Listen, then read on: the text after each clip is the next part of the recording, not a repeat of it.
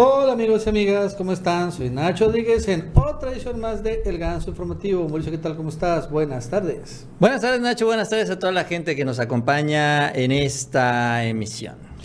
Hoy tenemos un gran programa, quédense que estamos en martes, pero está muy bueno. De entrada vamos a hablar de cómo el PAN, por increíble que parezca, está a punto de perder el registro nacional. Y eso que según esto ganaron a Morena en las elecciones. No, no es broma. Vamos a hablar también de una gigantesca fake news que el día de ayer empezó a lanzar Grupo Radio Fórmula. Sin lugar a dudas va a estar mañana en Aquí en Quienes las Mentiras, donde habían, según esto, 20 millones de vacunas desaparecidas, estaban robadas, qué sé que había hecho, y bueno, lo cierto es que fue enorme, monumental, vamos a hablar de esto también. Por cierto, el día de hoy desde España han filtrado un audio en donde embarran a Felipe Calderón Hinojosa y bueno, a otros personajes vinculados a su gobierno. Eh, vamos a hablar de esto. Por cierto, eh, ayer Enrique Krause sacó el cobre y bueno, deseó que regresara la llamada dictadura perfecta, que era el PRI, ¿no? Esta que él mismo eh, en su momento había atacado, ahora desea que regrese. La verdad que se envió demasiado arrastrado. Y por cierto, cambios tremendos en Televisa. Leopoldo Gómez, vicepresidente de, Televisa, y otros funcionarios o altos ejecutivos de Televisa salen huyendo a Estados Unidos porque ya empiezan a notar que el caso de Florence Cassés, el caso del montaje, va a arrollar a todos los que estén ahí y bueno, prefieren darle todo que Carlos Loret cargue con toda la culpa y ellos se pelaron. Mauricio, esto más el día de hoy en el Ganso Informativo. Así es, Nacho, como siempre, mucha información en este espacio. Les invitamos que nos acompañen en esta transmisión durante los próximos minutos. También les agradecemos eh, ese like, nos ayuda mucho en estas redes sociales. Y les invitamos que se suscriban a este canal si no lo han hecho hasta el momento. No se van a arrepentir con toda la información que tenemos todos los días.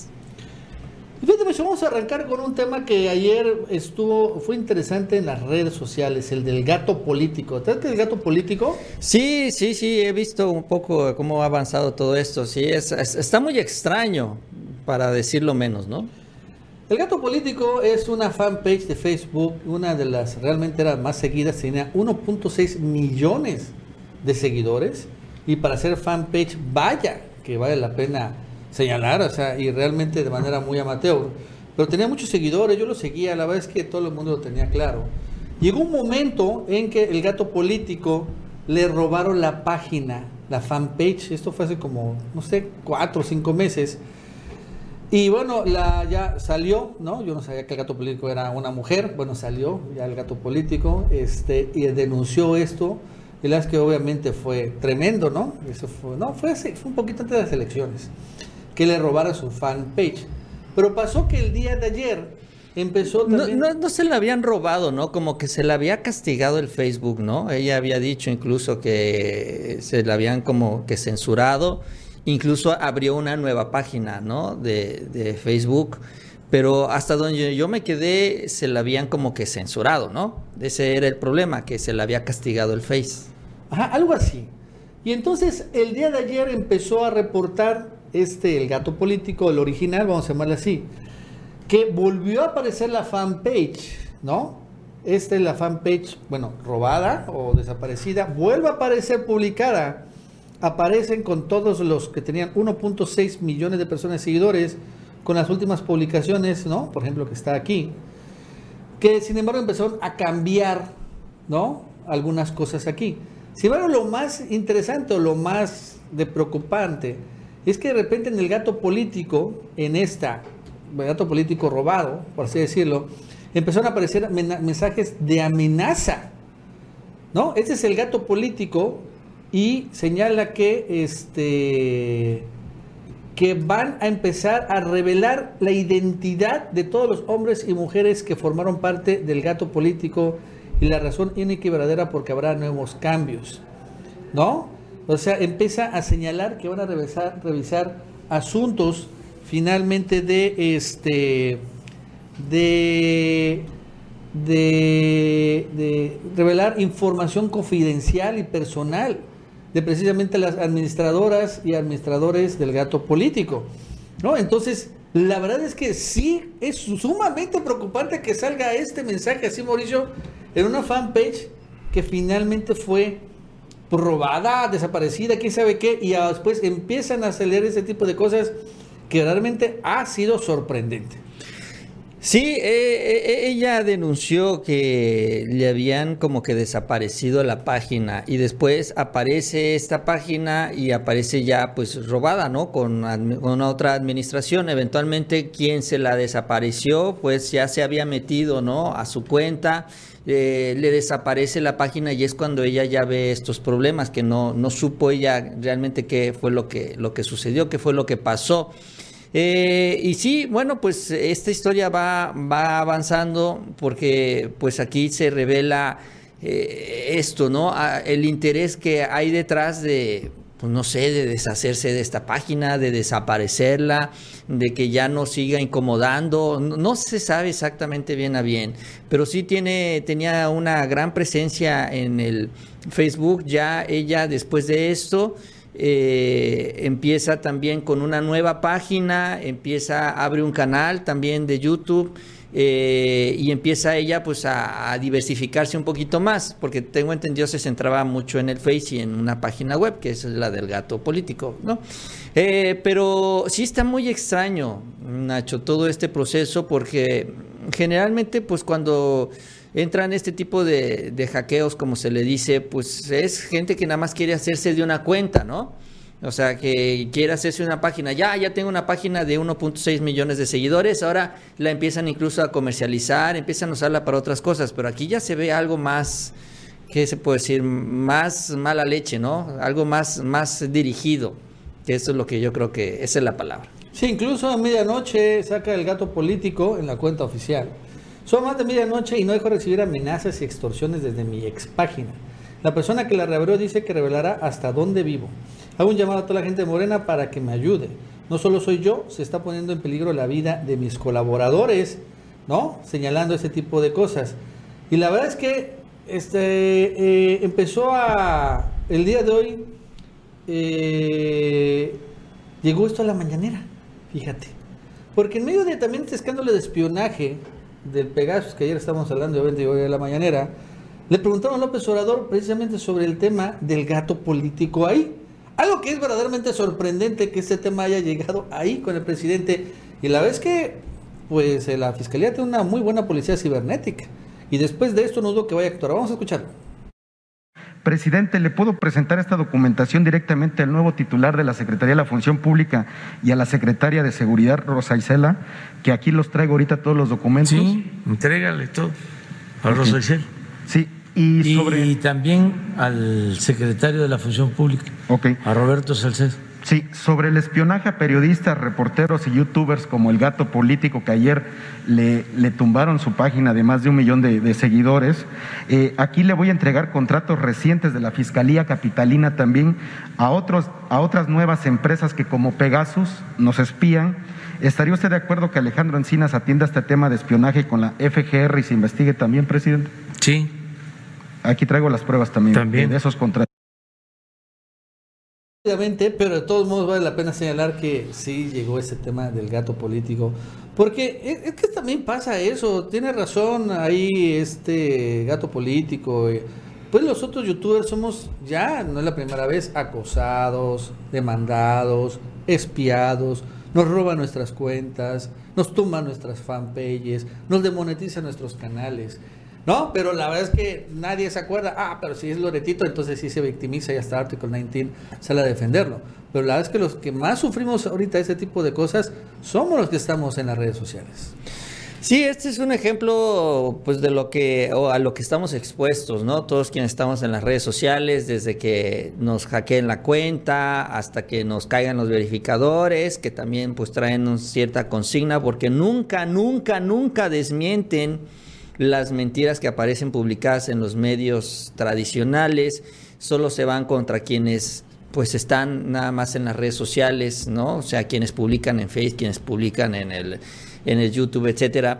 Entonces, eh, también hay, hay todo un esquema de manejo de la información en donde pues sí, también te caen los verificadores y, le quitan en alcance tu canal y ya nadie nada más, ya nadie lo ve más que en tu casa. Es que también ese es el otro problema.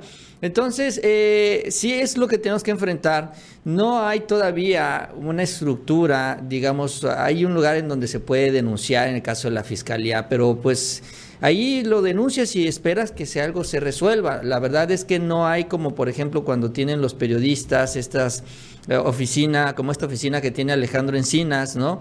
Eh, es para los periodistas en general, pero no, no está tan especializado, digamos, en esta área de- del Internet y las redes sociales. Sí hay como que una indefensión porque pues si te cae el chamuco ya no sabes hacia dónde jalar.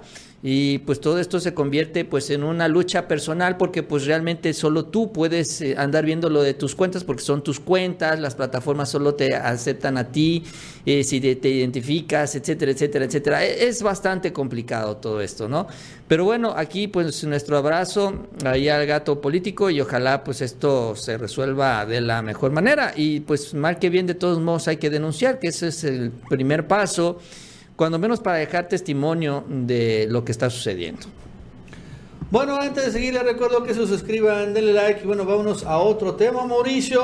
Fíjate que por increíble que parezca, ¿no? El partido que se dice que ganó las elecciones, bueno, ellos dicen, claro, el Partido de Acción Nacional, que es la verdadera oposición de López Obrador, donde están los fifís y donde estaban así festinando, sacando la champaña que le quitaron a Morena su bastión en la Ciudad de México. Ese partido que dice que, bueno, venció y ahora están muy embalantonados, pues está a punto de perder el registro partidista, el Partido Acción Nacional. Está en una situación incluso, incluso más endeble que el propio PRD o que el PRI, que podríamos decir que están más liquidados, incluso que Movimiento Ciudadano, porque ha caído la militancia efectiva, ¿no? los afiliados pues al PAN, a un nivel que está a centésimas, a unos cientos de personas, para que pierda el registro partidista. Esta es una nota del día de ayer de Excelsior, que es muy buena. PAN a unas centésimas, a 0.26%. Digo, a unas centésimas de perder el, registro partidista. Solo tiene 270 mil militantes. Para poder mantenerse como partido debe tener al menos 0.26% de los inscritos en el, en el padrón electoral.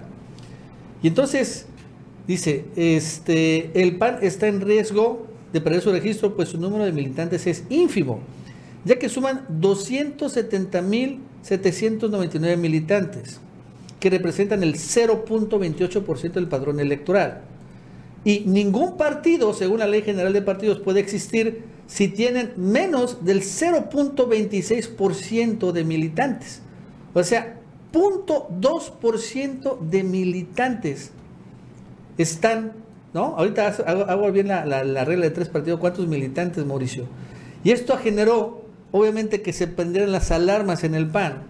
Y Marco Cortés empezó una llamada, hizo una llamada para afiliar al partido, que incluso van hasta recibir a los morenistas, a los, dice, amlopentidos, pero de nivel, Mauricio, ¿no? Mira, ve, 270 mil militantes tiene el PAN, la UNAM tiene 340 mil, 49 mil alumnos. ¿No? En Veracruz el PAN tiene 23 mil afiliados, la UNAM tiene 30 mil solo en Veracruz. ¿Cómo la ves?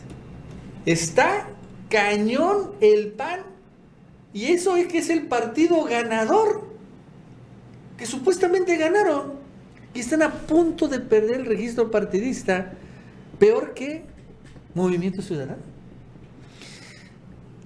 Sí, este, este tema ya, ya lo había visto, ya era como que un tema que se había, se había convertido también en tema de discusión al interior del PAN, porque se ha venido con las depuraciones que se han tenido que hacer y que han sido obligadas también por el INE y también con las renovaciones que están obligadas a hacer los militantes, poco a poco se ha venido reduciendo. Si tú te fijas también, Nacho, en el PRI le está pasando también algo similar, o sea, van perdiendo militantes. Y entonces, como no se han dedicado, como es un tema como que dan por descontado, Entonces realmente no se han ocupado en afiliar más militantes, ¿no? En ir subiendo estas cifras. Se ocupan en los votos, se ocupan en los resultados, en los triunfos, obviamente, pero no en el número de militantes, que es realmente la estructura del partido.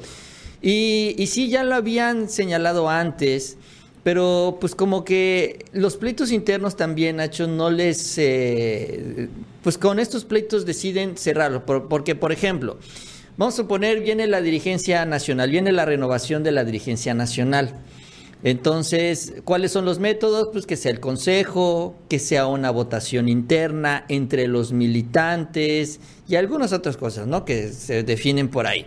Entonces, eh, cuando se van a dar estos procesos, dicen, pues es que si yo permito que se afilien nuevos militantes, tal o cual aspirante va a meter más militantes y va a conseguir más votos. Entonces, no abras, no abras la apertura, no abras que no, que no se abra el padrón de militantes. Entonces, esto va haciendo que no se registren más militantes. Entonces, entre los que vas quitando, no hay registros, va bajando, bajando, bajando, bajando, bajando. Ahora, el problema es que estos partidos, pues con el paso del tiempo, también van perdiendo simpatizantes. Entonces, también van haciéndose más pequeñitos y algo que tú dabas por descontado, que era, ah, pues es muy fácil, vamos a abrir el padrón y vamos la gente va a empezar a caer y va a venir y se va a afiliar.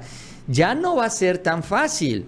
O sea, algo que descuidaron mucho, que antes eventualmente no les iba a costar trabajo, ahorita, a como están, pues obviamente pues ya va a ser más difícil y ahí pueden pues meterse en algún problema. No sé, Nacho, si lleguen ellos a bajar de este nivel a perder este nivel. Pero sí es una llamada de alerta, porque en la próxima vez que decida el INE rasurar el padrón de militantes, eventualmente ahí sí se quedan sin esta cantidad y se friegan. Entonces, ahora Marco Cortés pues, va a iniciar con este proceso. Muy probablemente él va a decir vamos a ver en qué termina, que sea una votación interna la renovación de la dirigencia del PAN, porque esa se tiene que dar a más tardar en el mes de octubre, y entonces él va a meter militantes y obviamente va a meter gente suya para que participe en la votación. Ahí es también un poco el plan con maña de que se, ahora sí se acuerdan de que tenemos que registrar militantes. Entonces, eh, hay que tomarlo también en cuenta en este anuncio, pero en una de esas, Nacho, les digo, con la mezquindad con la que manejan el partido, se quedan sin registro, ¿eh? Y ojo, ¿eh? Porque bueno, esto es para todos los partidos. En el caso también de Morena, Morena tiene rato que no ha abierto la afiliación a militantes y bueno, pues tienen siempre que estar nutriendo al partido de, de militantes. ¿Sabes cuántos son militantes, Mauricio? que hace falta para que pierda el PAN el registro? 19 mil. Nada más. 19 mil, caray. Así que sería interesante que se pudieran convencer a algunos panistas para que desafilien del partido y pierdan el registro partidista. Y tengan que hacer otra vez lo mismo. Pero sería increíble, es que es increíble. Incluso es el partido más viejo, porque antes el PRI, bueno, aunque es el abuelito, pero antes del PRI estuvo el PNR y el PRM. Pero el PAN es el, por lo tanto, el partido más viejo y está sin militantes a 19 mil de perder el registro partidista. Y no aumentado. Siempre el PAN, siempre. Aparte es difícil para el PAN aumentar su militancia, es algo histórico, ¿no? Nunca ha tenido eh, buena. La gente tal vez vota por el PAN, pero no se quiere afiliar al PAN. Y en ese sentido, ahora, este, sí estarían a punto de perder el registro. Por cierto, te quiero comentar de Morena, ya eh, tengo el chisme de que ya se va a abrir también el registro de Morena de nuevo, pero va a haber una novedad tecnológica. Va a ser, señalan, a través de una aplicación. Órale. Vas a bajar tu aplicación y a través de esa aplicación vas a, pues supongo, la, la, la credencial del lector, no sé, y darte de alta como militante de Morena. Pues está bien, es que tampoco... Y ya con eso te libras de que no te tengas que finalmente ir con el consejo, no sé qué, y el líder, bla, bla, bla, bla, sino así se va a abrir la aplicación, la militancia de Morena a través de una app. Sí, es que bueno, porque ahí también en Morena se dio mucho este problema de el padrón, recordarán ustedes. Por eso es que tampoco se quiso abrir el padrón porque se tenía ya este número definido de militantes y si se iban por una elección interna, entonces quien controla el padrón, quien controla los militantes, pues controla la elección.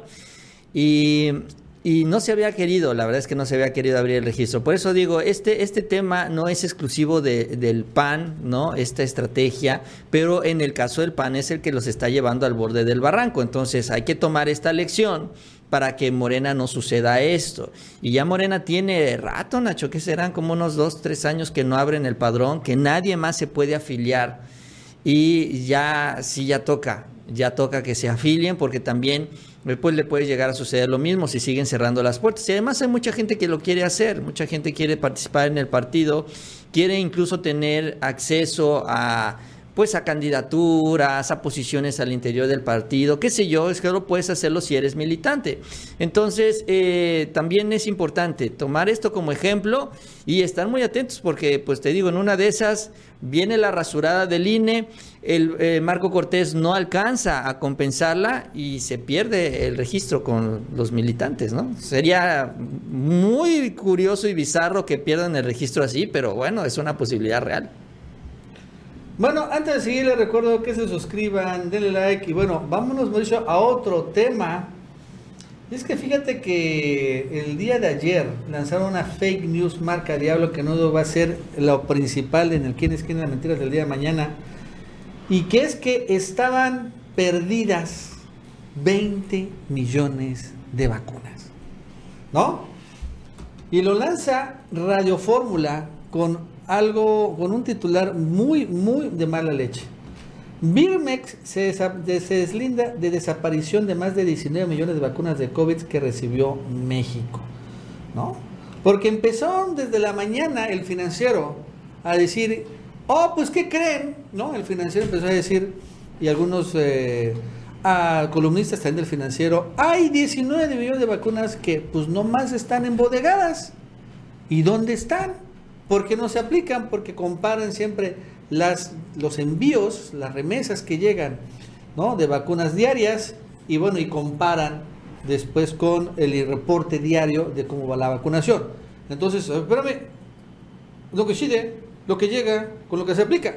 Y dicen, son 19 millones. Y entonces dice Radio Fórmula, bueno, pues vamos a hablarle a Birmex. Birmex, ¿qué onda? ¿Dónde están las vacunas? Porque Birmex es el laboratorio, ¿no? La empresa estatal. No, pues yo no tengo nada, pues ya se las entregué a los estados. Pues, entonces, a ver, ¿cómo que no sabe dónde están las vacunas? Y empiezan a generar una desinformación que ayer en la tarde se habían desaparecido. Estaban perdidas 20 millones de vacunas. Una increíble fake news, por insólita que parezca, pero vaya que empezó a crear tracción Mauricio en los medios chayoteros, porque todos empezaron a decir, wow, perdieron 20 millones de vacunas, ¿dónde está? Se las entregaron a Cuba, seguramente se las entregaron a Venezuela y cosas así por el estilo. Ya tiene rato que le tienen echado el ojo a estas vacunas, Nacho. Ya antes eh, de, eh, de todo este chismorreo que se están inventando, eh, ya habían dicho que el gobierno las estaba guardando antes de la elección decían, ay, es que el gobierno está preparando una vacunación masiva, justo antes de la elección va a sacar todas estas vacunas, antes eran creo como 5 o 7 millones, ¿no? Va a sacar todas estas vacunas y va a, va a vacunar masivamente a la gente. Y si el gobierno está escondiendo las vacunas, no quiere vacunar, salió Hugo López Gatel a decir exactamente lo mismo que vamos a escuchar. Es que esto es parte de la estrategia porque son las segundas dosis y no las podemos arriesgar. Y entonces, no, no, no, porque es que ya ven, el gobierno vacunó más personas antes de la elección y ahorita ya bajó el nivel de vacunación y empiezan a inventar todo tipo de historias. Pero ya esto, ya le tienen el ojo puesto a este diferencial, o sea, solo que no han encontrado cómo manipular este dato en contra del gobierno. Pero bueno, pues como no encontraron una manera, decidieron inventarse esta, que es de que se las habían robado, que las habían desaparecido, se les habían perdido, y, bueno, pues lo siguen impulsando, lo siguen empujando. Así es, y bueno, la verdad es que ayer sí le empezaron a agarrar mucho, mucho, mucha atracción, y bueno, hoy obviamente salió López Gatel en el pulso de la salud. Aclarar que bueno, la verdad es que al final no es que falten o sobren, sino es que hay una especie de, o bueno, hay una eh, una actualización tardía de los registros, ¿no? O sea, llega a tiempo la vacuna, por así decirlo, pero el registro de la vacunación se lleva algunos días. Y así lo explicó López Gatel. No hay ninguna pérdida de vacunas. Todas las vacunas que tenemos están perfectamente identificadas y sabemos dónde están y en qué momento se están aplicando. Lo que hemos explicado varias veces es la realidad territorial del país es compleja. No es lo mismo estar en un macrocentro, en una ciudad principal, donde tenemos acceso pleno a Internet y se puede registrar en tiempo real a cada una de las personas que se vacunan en las zonas suburbanas y más en las zonas rurales, donde la operación eh, de la brigada de vacunación Correcaminos es más difícil, no hay acceso pleno a Internet y los registros nominales se desfasan, no se hacen en tiempo real. ¿Qué son los registros nominales? Cuando usted se vacuna, tiene una papeleta de vacunación y en papel queda impreso su nombre, su CURP y datos básicos de identificación, como su domicilio. Esa papeleta se le pone en el puesto de vacunación qué vacuna recibió, qué tipo de vacuna, Pfizer, Astra, eh, Sputnik, etcétera, y qué lote de vacunación recibió y obviamente la fecha en que se vacunó. Eso después se tiene que capturar en el registro de vacunación nominal y hay un registro donde hay cada persona se puede decir dónde se vacunó, cuándo se vacunó, con qué se vacunó. Eso, ese proceso de registro de la papeleta a la captura se va llevando cierto tiempo. Si fuera una sola papeleta, por supuesto no llevaría mucho tiempo, pero estamos hablando de millones de papeletas dispersas en todo el territorio nacional. Como comenté hace unos minutos, cuando los segmentos de edad eran más pequeños, eso más o menos iba transcurriendo y teníamos una brecha entre vacunas llegadas y vacunas registradas aplicadas de aproximadamente 2, luego 3, luego 5 millones de dosis. Hoy que son segmentos poblacionales más grandes y que tenemos muchos más millones por semana, la brecha ya es de cerca de 19 y medio millones de dosis, pero es una brecha de registro. Entonces al final, ¿no? Es registro, no es que estén perdidas, envasadas, embodegadas o estén en algún lugar o se les hayan regalado a Cuba, ¿no? Creo que es bastante claro y evidente de que, este, digo, en la Ciudad de México, si tienes 30 años ya puedes ir a vacunarte donde quieras, ¿no? O sea, la disponibilidad de vacunas ya es muy, muy amplia en algunos lugares. Sí, yo sigo pensando porque también escuché esta versión antes, la dijo Gatel. Eh, ahí es donde él tiene que ser un poquito más eh, constante para pues, no generar confusión.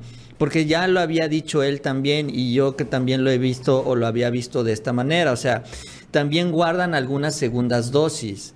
¿Por qué? Porque pues desafortunadamente pues hay tanta variedad de vacunas que pues si a ti te toca la Sputnik, entonces pues tienes que esperar a que llegue otro paquete, otra remesa de Sputnik para que a ti te puedan vacunar. Porque el problema es que ya está la Pfizer, está la, este, la Cancino, está la Sinovac, está bla, bla, bla, bla, bla, bla. O sea, se sigue vacunando, pero se siguen vacunando con otras vacunas. Entonces, para asegurar algunas de las segundas dosis, entiendo yo también, tienen un colchón de estas vacunas para que cuando llegue el momento te puedas tú aplicar esta segunda dosis de la vacuna que te toca a ti.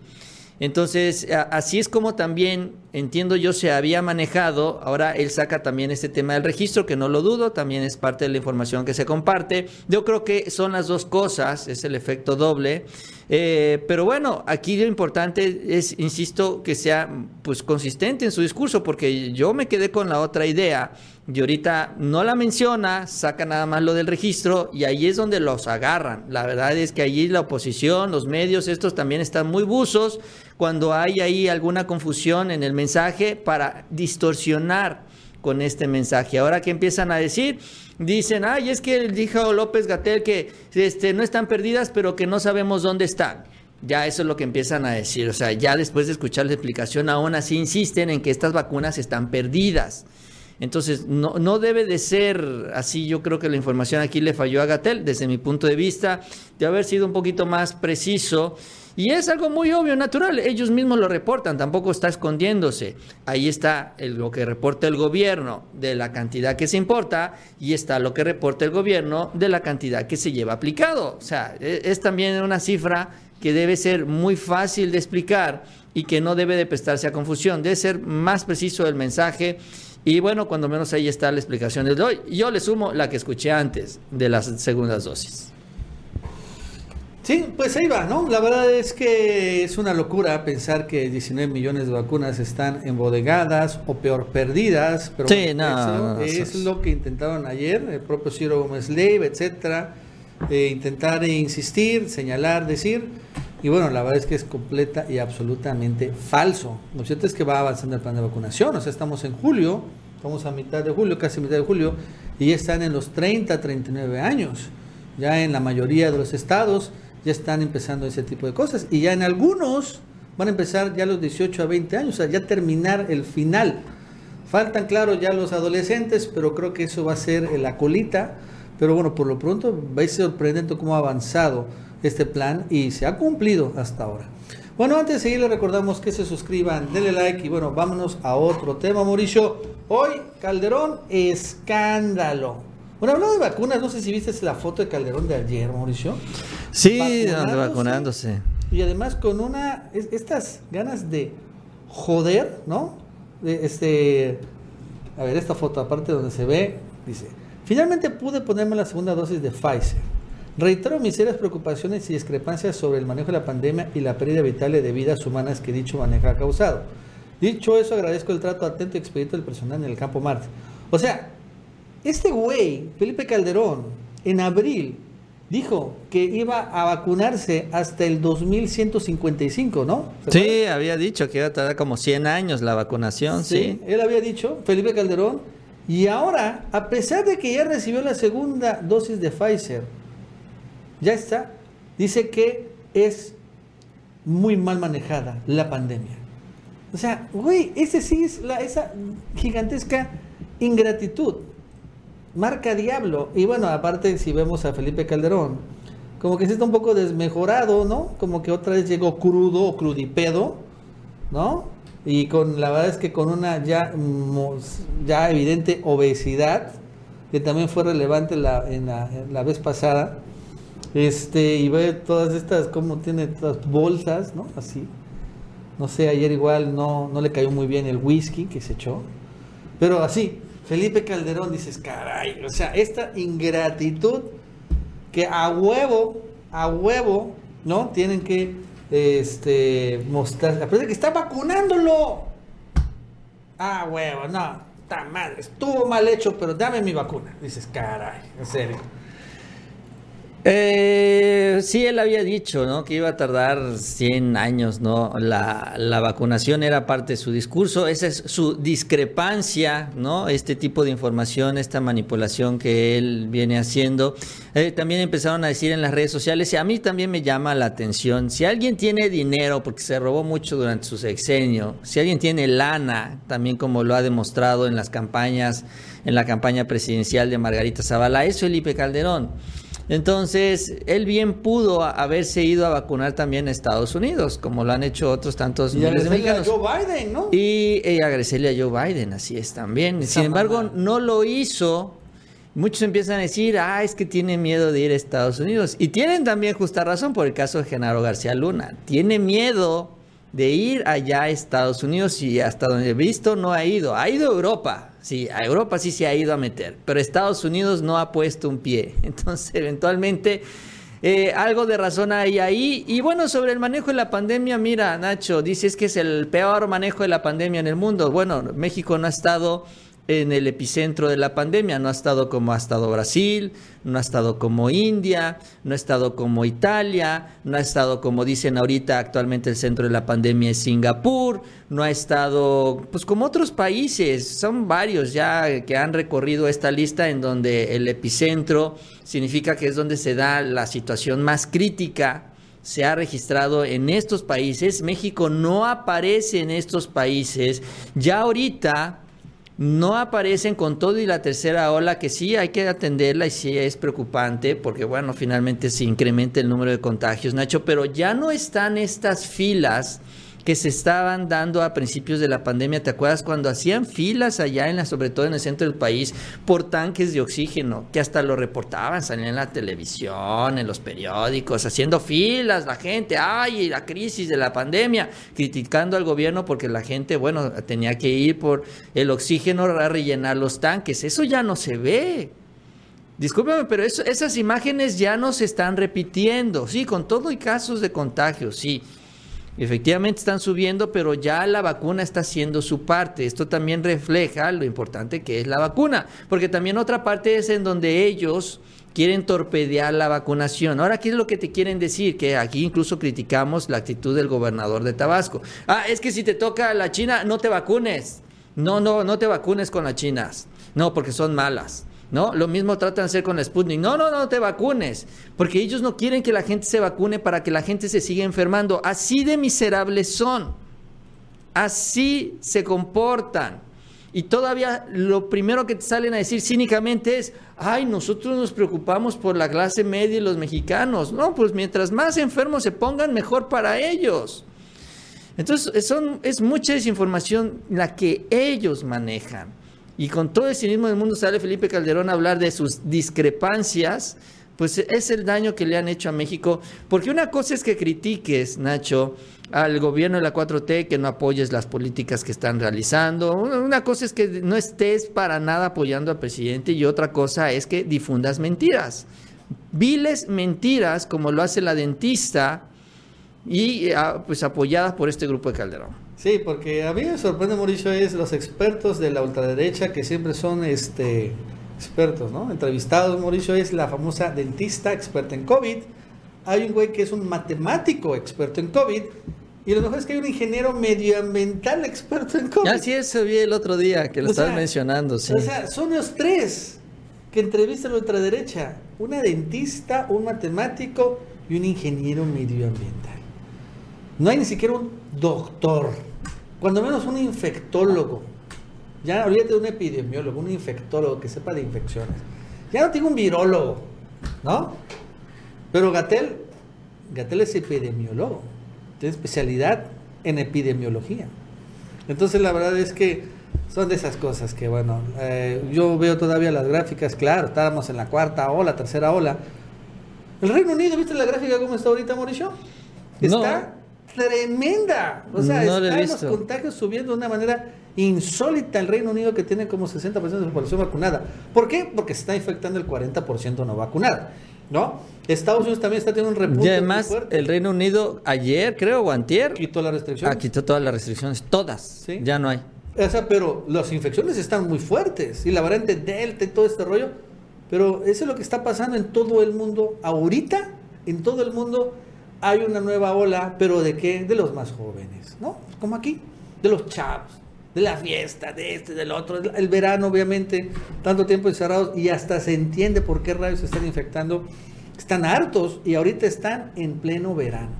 ¿Y se va a contagiar medio mundo? Pues sí, pero bueno, al final no son un grupo de riesgo, no son un grupo de riesgo los más jóvenes. Claro, algunos se enferman muy mal, algunos acaban hospitalizados, pero ya no es un grupo de riesgo, no es como los comorbilidades o las personas, ¿no? Este, eh, ya mayores, ¿no? Que eran un grupo de riesgo, ¿no? Sí, claro, si te contagias, pues te puedes dar muy fuerte, pero es muy baja la probabilidad. Esa es una realidad. Sí, aquí el punto es que la vacuna lo que hace es o evita el contagio o evita una, eh, un, un efecto grave de la enfermedad. O sea, finalmente te salva la vida, que eso es también lo que se ha registrado. No han subido las hospitalizaciones como antes. Esa es la buena noticia. Lo dijo el presidente desde el principio, desde el mero principio, solo que ahora ya como que se le quieren olvidar de eso. Vamos a empezar con los adultos mayores porque con esto vamos a bajar la mortalidad, que dijo un 70, 80%, y efectivamente ha bajado la mortalidad, como lo anticipó el presidente como por los grupos de riesgo, por todo esto que se ha hablado mucho, es lo que estamos viendo. Claro que es gradual, y hasta que no esté vacunada la mayoría de las poblaciones no se dará esta inmunidad de rebaño y siempre se estará registrando algún caso de COVID. O sea, no va a desaparecer, no va a llegar a un punto en que digamos, ya desapareció el COVID para siempre, no va a desaparecer. O sea, ya también tenemos que hacernos a la idea de eso. Y ahí eventualmente vendrán vacunas de refuerzo y vendrán otras acciones que se estarán tomando más adelante después de este primer ciclo. Hay que entender que eh, la enfermedad llegó para quedarse. Ahora, por eso... Y ante esta enfermedad lo que se tiene que buscar o procurar es un blindaje, un blindaje para que o no te enfermes o cuando te dé te dé poquito. Y, y bueno, esa es la historia de las vacunas. Ahorita estamos en este ciclo en donde pues, estamos que 50% de la población en varios países que ya está vacunada, 40%, no, no 50 es mucho, como 40%. Y, eh, y, ya se tiene un efecto positivo. Entonces, conforme se avance, estaremos llegando ya a este punto final de la pandemia, en donde básicamente se tendrán casos por aquí, casos por allá. Y, eh, y bueno, seguiremos hablando de las vacunas por varios años más. Bueno, antes de seguir, le recordamos que se suscriban, denle like y bueno, vámonos a otro tema, Mauricio. Hoy hablando de Felipe Calderón en nuevo escándalo internacional. Y aquí involucra a algo que sí ha mencionado mucho, pero la verdad es que no se ha abrevado muy bien, al Real Madrid, al equipo merengue. Porque yo no sé si sabían, pero el Real Madrid español, con Felipe Calderón, que era amante de los españoles, empezó a hacer muchos negocios aquí en México. Y todo arrancó Mauricio cuando, parece Mauricio, funcionarios de Calderón quisieron ir a ver al Real Madrid, ¿no? Y bueno, Florentino Pérez, el dueño del Real Madrid, finalmente los invitó y bueno, empezó a haber una especie de, de eh, complicidad con los empresarios del Real Madrid. Y esto aparece en audios filtrados de Florentino Pérez, presidente del Real Madrid. Revelan que el empresario se vio beneficiado por funcionarios de Calderón a cambio de contratos de México, en particular estos contratos de construcción. Este señor Florentino Pérez es el principal accionista de una empresa que se llama Actividades de Construcción y Servicios, ACS, mismos que logró hacer negocios en México. ¿No? ¿Y qué pasó? Bueno, primero para hacer negocios hace, este, se eh, metió con Georgina Kessel, la que era secretaria de Energía de Felipe Calderón, y con Fernando Gómez Mons, ¿no? que era el secretario de Gobernación. Y presuntamente tras recibir acceso para viajar a ver al Real Madrid, ambos funcionarios habrían facilitado contratos millonarios para ACS en Pemex. Y este es el audio, Mauricio, donde habla Florentino Pérez precisamente de estas relaciones. Mira, yo te digo, lo de Madrid, México ahora, yo daba a la ministra de Energía, al segundo de Calderón, esta es mi tarjeta y esta es la tarjeta Real Madrid. Ah, bueno, podemos ir a Madrid. Yo os invito a los aviones, a los hoteles, os invito al Milán, de la hostia. Pero, pero me interesa eh, que el Madrid haga unas puertas, la Florentina haga unas puertas, una PS, las cerró él. ¿No? Y entonces lo interesante es que también esto empata con otro escándalo, no sé si te has, sabido, Mauricio, de que ¿por qué rayos llega el Chicharito al Real Madrid? Porque también fue una negociación de Caldero. no, ahí fue de Peña. ¿De Peña? Sí, fue de Peña, sí, Chicharito fue con ah, Peña, sí. Pero también que negoció con Florentino Pérez que metieran al Chicharito al Real Madrid a cambio de que le dieran contratos. Fíjate, utilizando el poder del Real Madrid en México a cambio de contratos de construcción en Pemex, igual con esta misma empresa. ¿Cómo la ves? Sí, eso también es algo que ha estado sonando, ¿no? Porque lo que se refiere es que días después de que se amarra un contrato importante de Florentino con su empresa ACS, que es la empresa que está trabajando aquí en México, pues se realizó la contratación del Chicharito.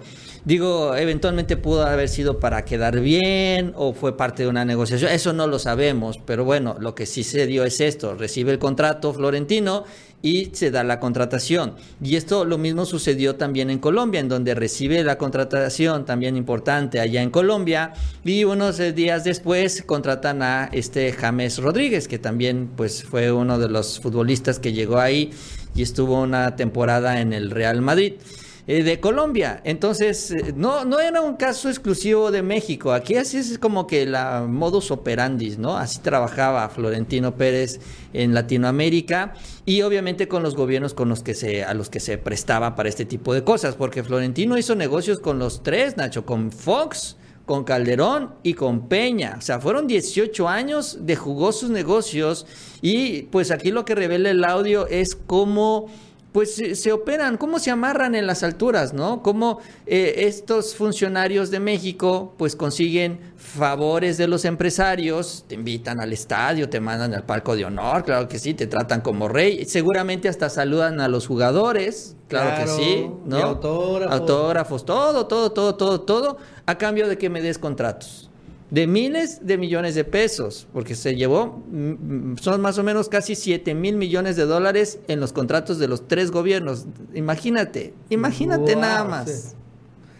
Y recordando que la FIFA, la verdad es que también ha estado en los últimos días en medio de un escándalo gigantesco de corrupción, no es, no es algo este, eh, nuevo, pero que ahorita, este, mm, no sé si se acuerdan, pero va al Mundial próximo mundial, después de Qatar, se va a celebrar en, tres países, en Estados Unidos, Canadá y México. Y que la razón por la que México fue electo como también sede, porque realmente la sede buena es Estados Unidos, en México únicamente se van a este, jugar como seis partidos, en Canadá como seis partidos y en Estados Unidos como unos 30 o 40 partidos, o sea, es, es increíble cuántos partidos se van a jugar en Estados Unidos. Pero de todos modos, que la razón que el FIFA eligió a México era porque aquí no iban a pagar impuestos. Que finalmente en México se podía negociar la condonación de impuestos de la FIFA y también de todas las empresas patrocinadoras de la FIFA. Entonces, por esa razón eligieron a México.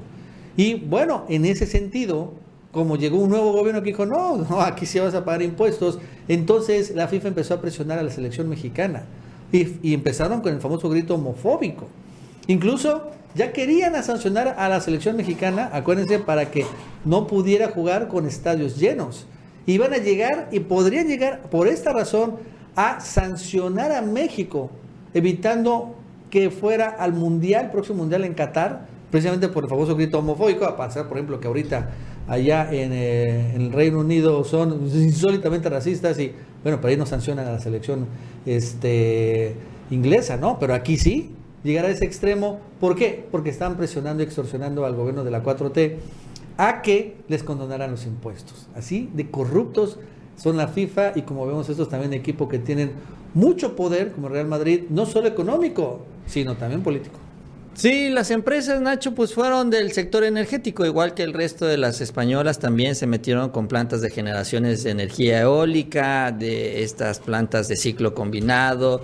También tienen un escándalo porque ellos trabajaron en la rehabilitación de agronitrogenados de esta planta de Alonso Ancira, ¿no? Cuando se la compra el gobierno de México, Alonso Ancira, por una muy buena cantidad una, parte de los contratos para su rehabilitación se la dan a Florentino Pérez, queda mal, una serie también de eh, observaciones de la Auditoría Superior de la Federación, el gobierno de México luego cuando llega el presidente López Obrador dice vamos a esperar a revisar las cosas antes de seguirte pagando y hay una serie también de de cuestiones que se fueron descubriendo, ¿no?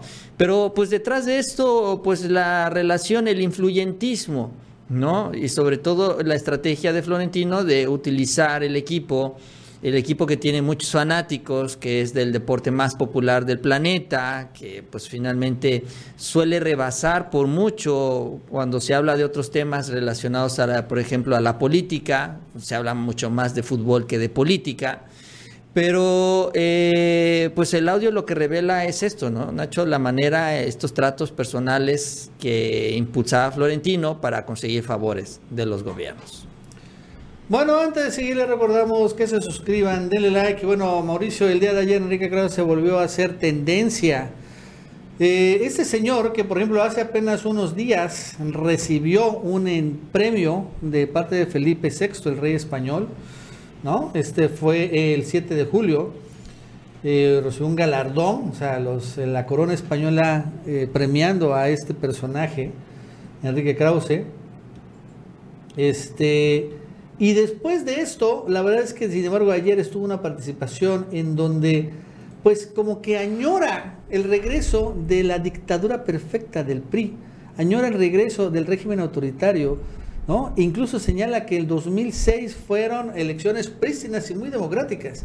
Aquí sí definitivamente desesperado por, bueno, el hecho de que, pues lo perdido, ¿no? Una especie de luto. Y créanme ustedes que nunca pensé que yo iba a, muy moderadamente, ¿eh? extrañar la dictadura perfecta, porque hay algo peor que la dictadura perfecta, que es la dictadura sin adjetivos, que es la dictadura a la que siempre tiende el populismo. México ha vivido en democracia desde, dejó de ser esa dictadura perfecta desde el año 2000, claramente.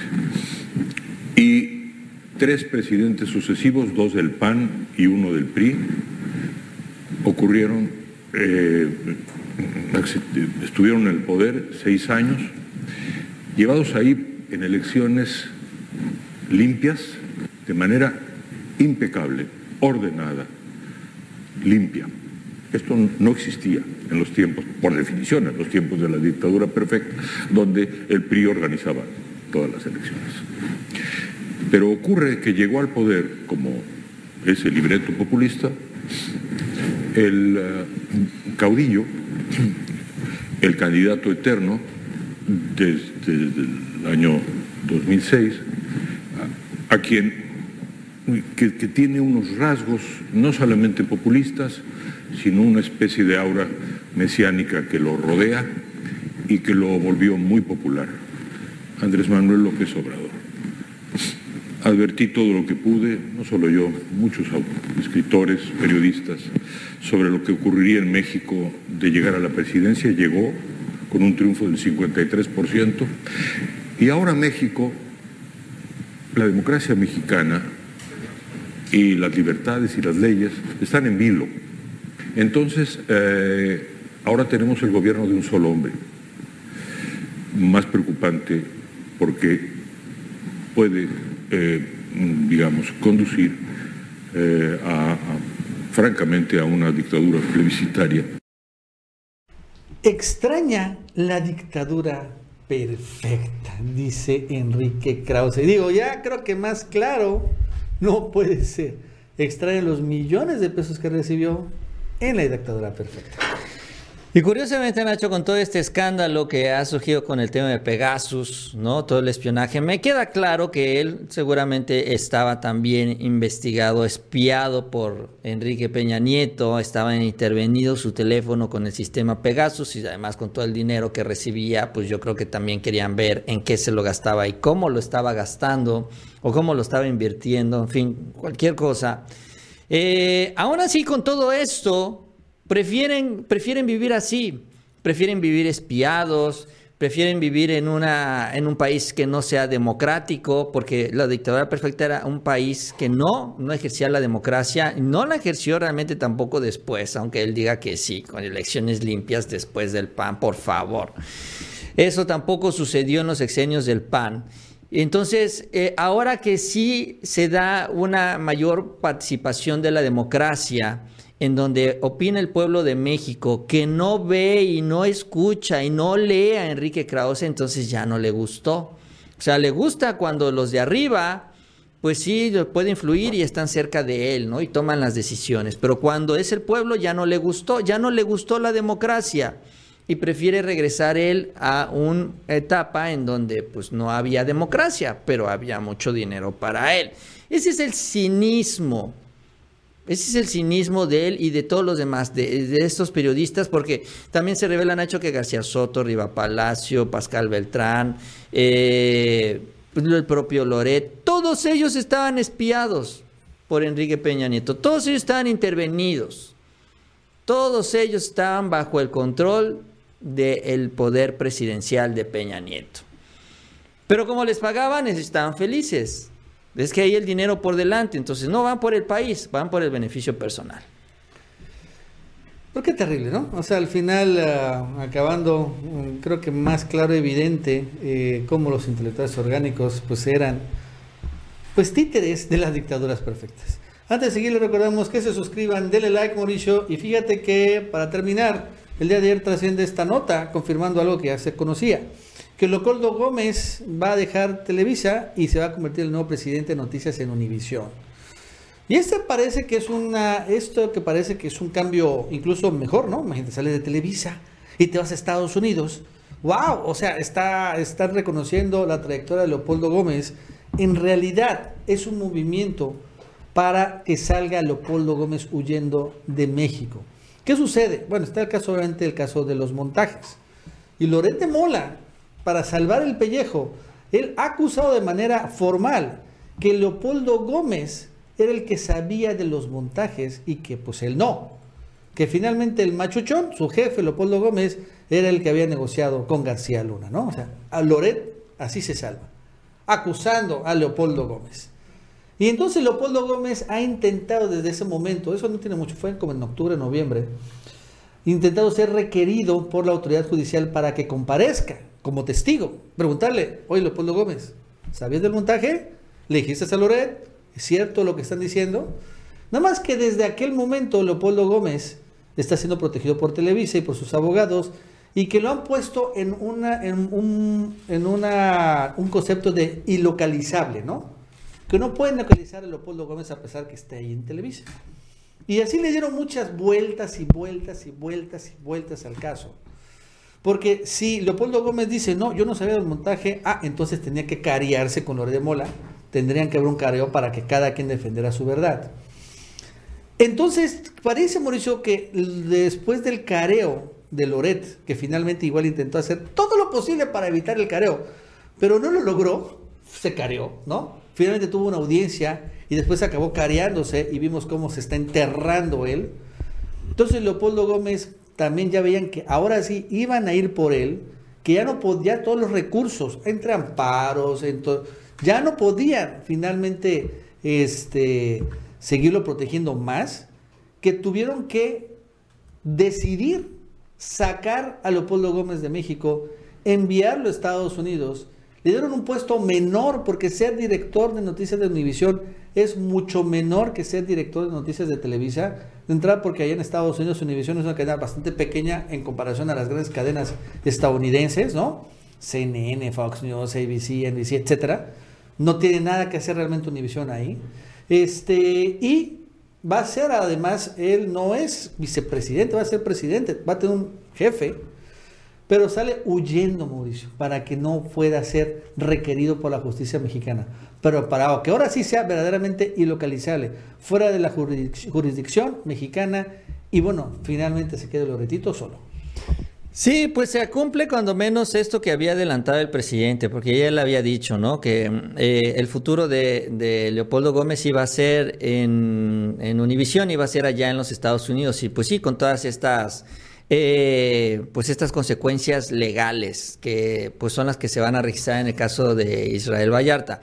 Aunque lo que ha insistido, porque también en esto han insistido en las declaraciones, y vamos a ver si no toma un giro en este caso y, en este sentido, es que no era tanto Leopoldo Gómez, insisten que era Bernardo Gómez, quien era el vicepresidente de Televisa, quién es el que habría eh, hecho este amarre. O sea, que Leopoldo pues eventualmente sí sabía, pero muchos de los ojos o de las acusaciones están centradas en Bernardo Gómez.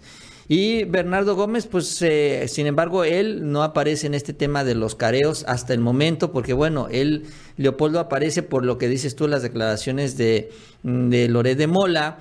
Eh, y bueno, aquí la pregunta es, si a Loret de Mola se le dio oportunidad de cuando menos estar presente pues vía remota, pues que se haga lo mismo entonces en Leopoldo. El problema, como dices tú, y hasta donde he visto es la famosa notificación, porque dicen que no lo encuentran ni en Televisa y como no lo han podido notificar, entonces pues no, eh, no se le puede citar para este, este careo, esta audiencia, eh, que se me hace algo absurdo, que son estas ridiculeces del sistema legal porque bueno, si se quisiera, se sabe dónde está, ¿no? Su oficina ahí está, y también en dónde trabaja, eh, si no está en su oficina, está ahí en Televisa, y si no, pues también está en su casa, y esa información la tiene la autoridad, tanto así que hay una, una tarjeta que es de la credencial del INE, que es del Instituto Nacional Electoral, y ahí es donde se tiene registrado también este padrón, pero pues bueno.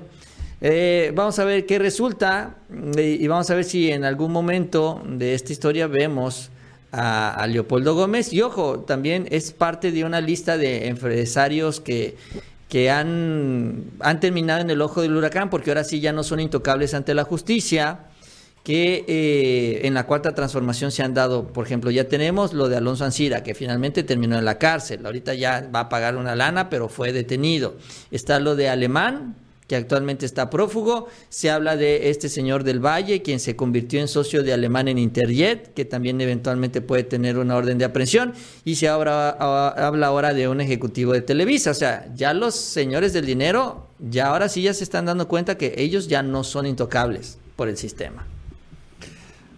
Bueno amigos y amigas, eso es todo por el día de hoy. Gracias por seguirnos en otra edición más de El Ganso Informativo. Así es, antes de irnos, les invitamos que se suscriban a este canal, que nos regalen un like. Eso nos ayuda mucho en estas redes sociales. Y que tengan un buen día y nos vemos mañana.